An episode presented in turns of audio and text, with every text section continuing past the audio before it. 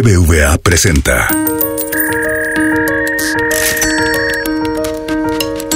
Peras y manzanas con Valeria Moy. Transacción exitosa. El podcast donde la economía cuenta.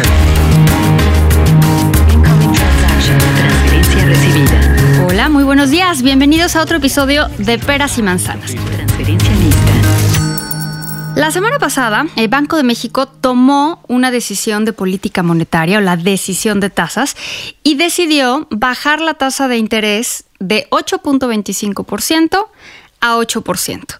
Es la primera vez, si mal no recuerdo, en cinco años que disminuye la tasa de interés el Banco Central. Y lo que quiero platicar en esta ocasión es, uno, ¿por qué baja la tasa de interés? O sea, ¿por qué, dada la situación de la economía actual, por qué baja la tasa de interés Banco de México? Y dos, y esto es a lo mejor algo muy básico, eh, Alexis, pero yo creo que vamos a empezar con eso. ¿Cuál es la tasa de interés que baja? Entonces, está conmigo, eh, acompañándome para explicarnos estos temas, el doctor Alexis Milo, muy, sofisticado, doctor Alexis Milo, que es el economista en jefe de HSBC.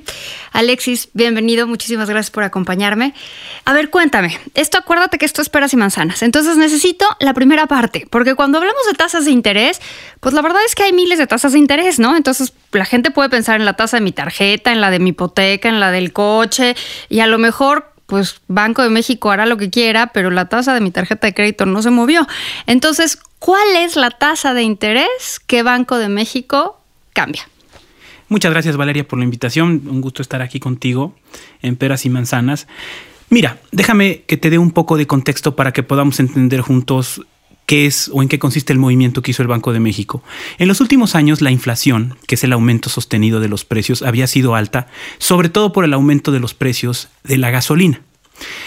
Por eso es que la inflación se ubicó por arriba del objetivo del Banco de México, una inflación relativamente alta. Y entonces el Banco de México fue subiendo la tasa de interés de política monetaria como una manera de controlar la inflación.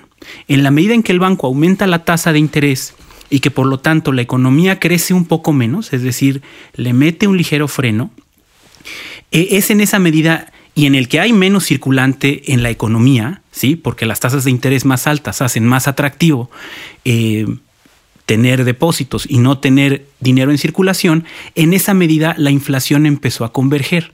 ¿Cuál fue el costo de que la inflación empezara a bajar? Pues haber tenido o haber llegado a una de las tasas de interés más altas de todo el mundo. ¿sí? El Banco de México en 8.25, que es donde tú mencionaste que se ubicaba la tasa, era una de las tasas más altas de la región y del mundo entero. Entonces, en algún momento el Banco de México tenía que empezar a bajar esa tasa. ¿Sí? Es decir, bajar ahora la tasa para que hubiera más liquidez en la economía, más dinero en circulación y que con eso la actividad económica creciera un poco más. Ahora, estamos hablando de la tasa de política monetaria, la tasa de corto plazo, la tasa a la cual el Banco de México le presta a los bancos privados por un día, por darle liquidez a un día, que como tú bien mencionabas, es distinta de la tasa de más largo plazo que nosotros vemos cuando contratamos una hipoteca o un crédito automotriz o incluso pagamos una tarjeta de crédito. Pero es, por lo tanto, la tasa líder, la tasa que define el conjunto o el nivel del conjunto de tasas. Entonces la pregunta era, ¿cuándo va a empezar a bajar el Banco de México la tasa? Y lo que, digamos, generó o lo que provocó que el Banco de México la bajara fueron, te diría, tres cosas. En primer lugar, que la inflación empezó a descender y se ubicó por abajo de 4%, actualmente está en 3.7%, es decir, ya más cerca del objetivo de 3% del Banco de México. Pero no solo eso, ¿sí? Sino también hubo dos, dos cuestiones coyunturales muy importantes. Una es que la Reserva Federal, es decir, el Banco Central de Estados Unidos, el equivalente al Banco de México, pero en Estados Unidos, empezó a bajar su tasa de interés, ¿sí? Precisamente porque la economía de Estados Unidos se está desacelerando y porque la inflación en ese país es muy baja, ¿sí? Entonces, el Banco de México tenía que bajar la tasa de interés para que mantuviera una cierta relación con la tasa de interés en Estados Unidos. ¿sí? Dicho de otra manera, si Estados Unidos baja la tasa y México no, las condiciones relativas son todavía más estrictas en México y por lo tanto la economía mexicana se frenaría todavía más. ¿Sí? Por mantener esta tasa más alta relativa a Estados Unidos. Entonces, ese fue un primer evento. Y el segundo evento es que pues, la economía está creciendo muy poco. Eh, como tú sabes. Punto uno. Punto uno por ciento en el primer trimestre del año. Perdón, menos, menos punto uno en el primer trimestre del año y punto uno en el segundo trimestre del año. Eh, nos libramos de una recesión técnica que como tú... Bueno, el viernes lo sabremos a ciencia cierta. El viernes tendremos el dato definitivo, ¿sí? Pero bueno, el dato preliminar por lo menos sugiere que la economía creció prácticamente nada, pero por lo menos fue un número positivo. Entonces, tenemos estas dos cosas. Por una parte, Estados Unidos bajando sus tasas de interés y por otro lado, la economía mexicana creciendo muy poco. En este contexto, el Banco de México decidió y era lo que algunos anticipábamos, pero la verdad no era claro. Eso es lo que te iba a preguntar ahorita, a ver, sigue diciendo.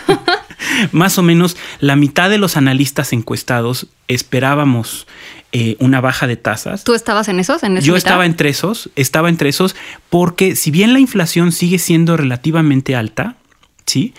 creo que si el Banco de México no hubiera bajado la tasa, en un contexto de crecimiento tan bajo, probablemente hubiera mandado una, una mala señal a la economía. Ahora, ¿por qué es importante o qué podemos esperar hacia adelante? Con toda esta incertidumbre que hay, no solo en México, sino a nivel global, es necesario, o así lo vemos nosotros, que se mantengan tasas de interés relativamente altas en México para que sigan atrayendo capitales, flujos de capital a la economía mexicana y que con eso, pues como tú habrás visto, la, divisa, el peso se mantenga más o menos en niveles razonables, es decir, por abajo de 20, que de alguna manera una política monetaria restrictiva eh, garantice que en México la inflación va a seguir convergiendo o va a seguir, va a seguir siendo relativamente baja. Entonces creemos que el Banco de México, pero eso lo sabremos cuando se publiquen las minutas de la decisión de política monetaria, creemos que el Banco de México bajó estos 25, este cuarto de punto que tú mencionaste, va a volver a bajar otro cuarto de punto cada vez que la Reserva Federal, el Banco Central de Estados Unidos, o sea, tu pronóstico es que va a ir parejo con la Reserva Federal. Exactamente.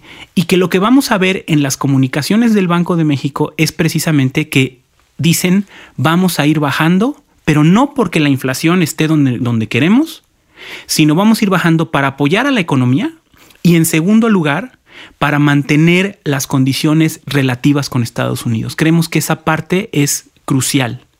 Y con eso esperaríamos ver que el tipo de cambio, es decir, el, dólar no se sube mucho porque siguen entrando capitales eh, atraídos por estos altos rendimientos y que las cosas, las, las, variables financieras se mantienen más o menos en orden. Te diría que ese es un poco el panorama, el contexto en el cual sucede esta decisión por parte del Banco de a México. Ver, me surgen muchas dudas, eh, pero solo tengo tiempo de hacerte unas cuantas preguntas. Entonces, yo estaba viendo en los días, en las semanas previas a, a la decisión de Banco de México, pues análisis muy divididos, ¿no? Había quien decía, no, no van a subir, había quien, de, digo, no van a bajar, perdón, había quien decía, van a bajar un cuarto, van a bajar 50 puntos, van a bajar votación dividida, o sea, todo un debate sobre, eh, sobre, no había consenso, pues, o sea, nadie, no estaban así como, sí, seguro van a bajarla, seguro van a bajarla 25. Y entonces me viene la mente este bonito dicho de los economistas de que nos pasamos pronosticando la mitad del tiempo y la otra mitad del tiempo explicando por qué no sucedió. Mi pregunta en este sentido es por qué no había consenso, o sea, cuáles eran estas condiciones económicas, porque de repente tú las planteas como, bueno, la Reserva Federal ya bajó, la inflación ya está convergiendo, eh, la economía necesita un empujoncito. ¿Qué veían los otros que argumentaban a que no iba a bajar la tasa de interés en esta ocasión Banco de México? Mira, es que en esta situación había dos escenarios o había dos yo hasta panoramas perdí una apuesta, que ver. yo hasta perdí una apuesta ¿Sí? por ahí. Mira. Por un lado, por un lado, la economía eh, mexicana tiene poca reacción a la política monetaria, ¿sí? Es decir, el Banco de México puede mantener tasas relativamente altas sin que eso frene tanto la economía. Y en un contexto en donde la inflación seguía estando relativamente alta, es decir, el objetivo es 3%. Entonces, a 3.7, donde está actualmente, pues está digamos, a un nivel significativamente mayor que el objetivo. Entonces, por eso había algunos economistas que creo que con mucha razón decían, no va a bajar la tasa de interés, ¿sí? Porque no le va a ayudar tanto a la economía. Por otro lado, la inflación sigue estando relativamente alta y recordemos que el Banco de México tiene un mandato único que es mantener la Ese inflación punto, ¿no? cerca de su objetivo. Y al mismo tiempo muchos otros con un enfoque más financiero decían, y es que además, si el Banco de México baja la tasa y los inversionistas mundiales dicen, el banco va a bajar las tasas todavía más y me va a dejar de dar ese rendimiento, podrían salir muchos, muchos capitales de México y esto tener un efecto nocivo sobre el tipo de cambio, las tasas de interés, en general las condiciones financieras. Eso pensaban los que decían no va, No a, bajar. Los que, los que anticipamos la bajada de tasas, lo que decíamos, sí todo eso es cierto, pero hay que considerar que dos cosas cambiaron, ¿sí? Porque yo te puedo decir, yo me identificaba más con la primera con el primer escenario. Pero en mi opinión dos cosas cambiaron. Dos cosas muy relevantes. En primer lugar, Estados Unidos bajó tasa de interés, cosa que hace muy pocos meses nadie lo anticipaba, ¿sí? Es decir, esta baja de tasas en Estados Unidos sí cambió el panorama, ¿sí? Y en segundo lugar, digamos que estamos viendo un periodo de crecimiento de la economía mexicana muy bajo. Es decir, no veíamos eh, tasas de crecimiento tan bajas desde el 2010, en el que, como tú sabes, hubo una crisis Sí, nos estábamos- económica saliendo de tremenda, bueno, ¿no? El mercado laboral, por ejemplo, la creación de empleos en el primer semestre del año también es la más baja desde, 2000, desde 2010. Entonces, había claros signos de desaceleración. Y aunque el Banco de México tiene un mandato único, como te decía, yo creo que tampoco puede ser indiferente al hecho de que la economía se estaba frenando. Entonces, en, en mi opinión, se abrió como una ventana con inflación un poco más baja dentro del rango dentro del rango objetivo, no en el objetivo, pero dentro del rango que va de 2 a 4%. Dos, Estados Unidos bajando tasa, cosa que nadie anticipaba hasta hace poco, hasta hace relativamente poco. La discusión era cuándo y cuánto más va a subir. Nos, nos separamos de ese escenario. Y la tercera es que la economía mexicana sí se está desacelerando o sí se desaceleró muy fuerte en el primer trimestre. Yo creo que eso fue lo que cambió y por eso estaba tan dividido, ¿sí? Porque muchos decían, la inflación todavía no está convergiendo, está alta, no le van a ayudar tanto al, al- al- a Pensando muy claramente en el objetivo Claro. primordial de Banco de México. Tiene un objetivo único. Si además baja la tasa y se deprecia el peso, eso nada más podría tener un impacto adicional sobre la inflación. Y los que anticipábamos la baja, lo que decíamos, todo eso es muy cierto, pero con lo que no contábamos era con que Estados Unidos iba a bajar las tasas de interés y que la economía mexicana iba a mostrar signos de debilidad tan significativos en el primer semestre del año. Ahora, al leer el comunicado de Banco de México, dos páginas, un poquitín más de dos páginas, hace referencia a la inflación en dos líneas, ¿no? Literalmente en dos líneas toca el tema de la inflación y el resto del comunicado habla de una situación económica global complicada, tensiones comerciales, probablemente una desaceleración importante en el crecimiento de varias economías grandotas en el mundo. Y entonces te hace pensar, bueno, vamos a bajar la tasa de interés. Banco de México baja la tasa de interés de 8.25 a 8. ¿Eso sirve para México? O sea, en efecto, estamos creciendo al menos punto uno o al punto uno o usted escoja el número alrededor de cero que le guste, ¿no? Pero ¿sirve? O sea, esta disminución de un cuarto de punto le dará un impulso a la economía mexicana, porque por un lado el comunicado Banco de México dice, bueno, el mundo se está desacelerando. Entonces, ok, el mundo se está desacelerando yo bajo tasas de interés y eso, ¿qué va a cambiar? Y segundo, vamos a olvidarnos por un momento del mundo y vamos a pensar lo que está sucediendo en México. Vemos datos de inversión, ¿no? La caída de inversión de mayo fue tremenda, el consumo está completamente estancado. Eh, vemos cifras de creación de empleo y son las peores desde hace no sé cuántos años. Esta disminución de 25 puntos base en la tasa de interés servirá para darle a la economía mexicana el empujón que necesita o es solo un empujoncito? No mucho, porque tienes razón y hay varios, hay varios elementos aquí. En primer lugar, las tasas de interés en México de tarjeta de crédito, hipotecarias, son más altas, significativamente más altas que la tasa de la que estamos hablando. Entonces, para que esta baja de tasas sí se manifieste sobre la actividad económica, es algo eh, muy débil. ¿sí? En México el, el crédito bancario como proporción del PIB es menos del 30%. En países como Brasil es el 60%. En las economías desarrolladas está arriba del 100% del PIB. Entonces, con un país tan poco bancarizado, ¿sí? es muy probable que una baja, de, una baja en la tasa de interés tampoco ayude tanto. En eso eh, co- coincido O sea, yo plenamente. estoy de acuerdo, evidentemente la, la medida funciona como, un, como una señal, ¿no? Pero no sé si esta disminución en la tasa, ahora no, no estoy diciendo que Banco de México tuviera otra alternativa, evidentemente, ¿no? Pero, bueno, no sí sé, no, esta medida no va a ser suficiente para contrarrestar todo lo demás estructural que se vive hoy en día en la economía mexicana. De acuerdo. Mira, ¿cómo leemos el comunicado del Banco de México? Es la inflación no está donde quisiéramos, pero, no va. es una preocupación. ¿Sí? Ahí va. Va descendiendo más lentamente de lo que nos gustaría, pero ahí va. En este contexto, y tú lo mencionabas, hay gran incertidumbre global y en México. Y en esa incertidumbre se tiene que mantener una tasa relativamente alta para hacer los bonos mexicanos atractivos, y que sigan entrando capitales, o por lo menos que no se vayan. ¿Sí? Ahora, en este balance tan delicado y tan complicado, porque hay que reconocer que fue una de las decisiones más difíciles que ha enfrentado el Banco de México, lo que en el margen cuenta fue, vamos a bajar la tasa.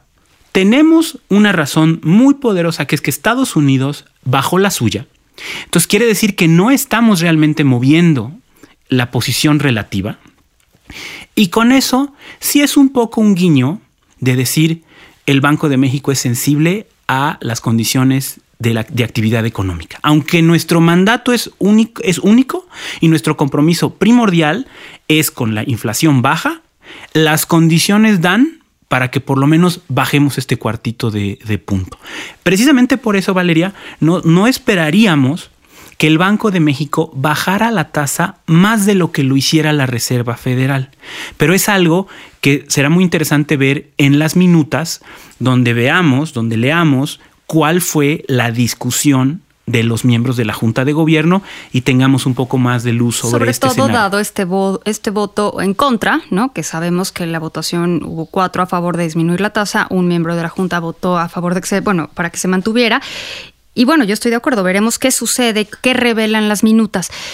Ahora, ¿tú pronosticas más bajadas en lo que viene del año? Ya, ya me dijiste que van a ir en conjunto con la Fed, pero, o sea, si pronosticas que la Fed va a bajar, pues entonces... Esperamos que la Fed baje una vez más este año, otro cuarto de punto, 25 puntos base, y que el Banco de México, por lo tanto, lo vuelva a hacer. ¿Sí? Y que de alguna manera, a menos que la economía de Estados Unidos se desacelere mucho más, todas estas preocupaciones que estamos oyendo todos los días sobre que si viene una recesión, que si se va a desacelerar la economía, que si las guerras comerciales entre China y Estados Unidos van a afectar al crecimiento mundial. Es decir, a menos que tengamos un escenario de crecimiento muy malo, sobre todo en Estados Unidos, ya no esperaríamos que la Reserva Federal bajara más la tasa el año que viene, por lo tanto no vemos que el Banco de México vaya a bajar su tasa el año que viene.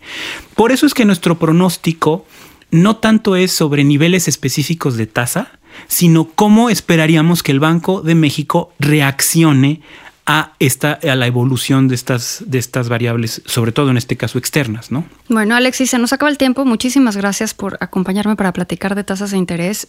Estaremos muy atentos al dato del PIB que sale el viernes y seguramente platicaremos de crecimiento económico. Muchísimas gracias, Alexis. Hasta la próxima. Gracias a ti, Valeria. BBVA presentó.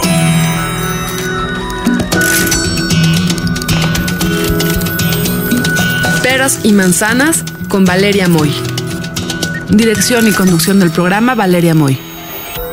Producción, diseño sonoro y mezcla BHD Estudios Ciudad de México. Peras y manzanas pueden encontrarlo en Google Play, iTunes, nuestra aplicación así como suena, en la página así como suena.mx y en Spotify.